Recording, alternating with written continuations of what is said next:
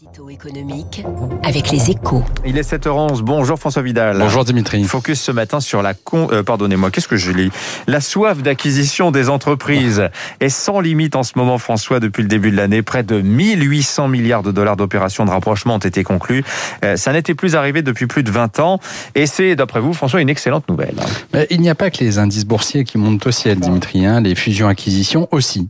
une véritable fièvre acheteuse a saisi les entreprises depuis quelques mois aux États-Unis bien sûr, hein, où tous les secteurs ou presque sont concernés, à commencer par la tech, mais en Asie aussi et dans une moindre mesure en, Europe. Et selon de nombreux spécialistes, cette formidable vague n'est pas près de retomber. L'abondance de liquidités, les taux bas et l'innovation financière, hein, à travers notamment les fameux SPAC dont on parle beaucoup, ces chèques en blanc signés par des investisseurs pour financer les futures acquisitions de grands noms de l'industrie, constituent un formidable carburant. Mais des facteurs économiques beaucoup plus rationnels expliquent aussi ce phénomène.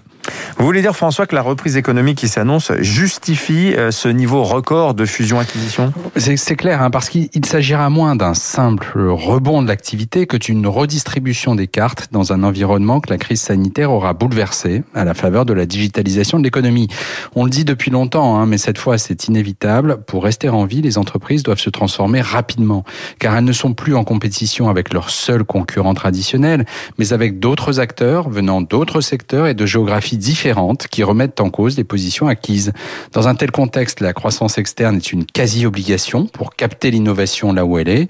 La saison de la chasse est ouverte, Dimitri, et elle sera longue. Voilà, le grand retour des FUSAC, hein, comme on dit dans le milieu. Merci François Vidal, des échos. Tout de suite sur Radio Classique, c'est l'heure de l'invité.